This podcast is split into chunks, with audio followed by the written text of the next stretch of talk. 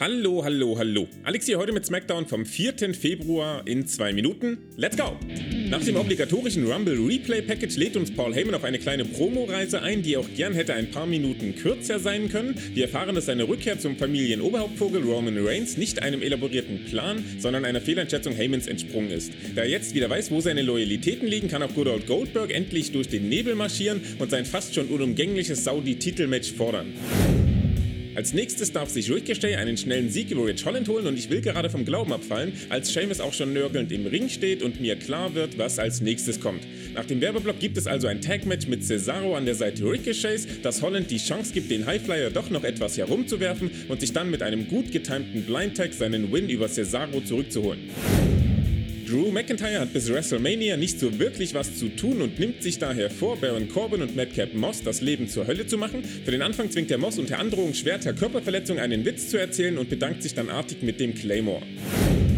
In seinem ersten Singles-Match seit Survivor Series baut der Intercontinental Champion Shinsuke Nakamura gegen Jinder Mahal etwas Momentum auf, während sein nächster Herausforderer Sami Zayn am Kommentatorenpult weiter seine Promi-WrestleMania-Fehde mit Johnny Knoxville anpreist.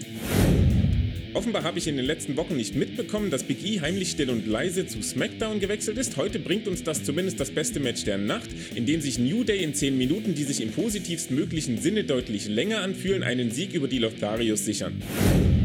Wo eigentlich Ronda Rousey stehen sollte, findet sich zum Abschluss Charlotte Flair, die von Sonja Deville informiert wird, dass Becky gesagt habe, dass Ronda sich gegen Charlotte entschieden habe.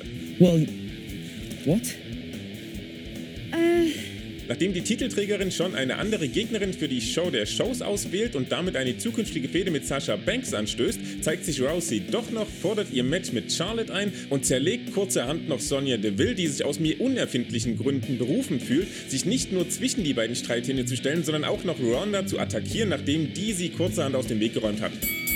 Und das war SmackDown in zwei Minuten. Mir ist zwar wirklich nicht ganz klar, wie Sonja auf den Trichter kommt, es sei eine gute Idee, sich mit Ronda Rousey anzulegen, vor allem nachdem sie wochenlang jede Konfrontation auf Augenhöhe mit Naomi meidet, aber auf der anderen Seite ist Kontinuität auch ein wirklich überschätztes Gut. Zu Goldberg habe ich ehrlich gesagt nichts weiter zu sagen, außer es ist, was es ist und dann mit etwas Verspätung noch ein Gedanke zu Big E. Wenn er beim SummerSlam Roman seinen Titel abnimmt, wird sein klammheimlicher Wechsel und die Wiedervereinigung von New Day rückwirkend zum besten Move aller Zeiten. Oh, und Elia und Jimmy Uso haben noch kurze Matches gewonnen.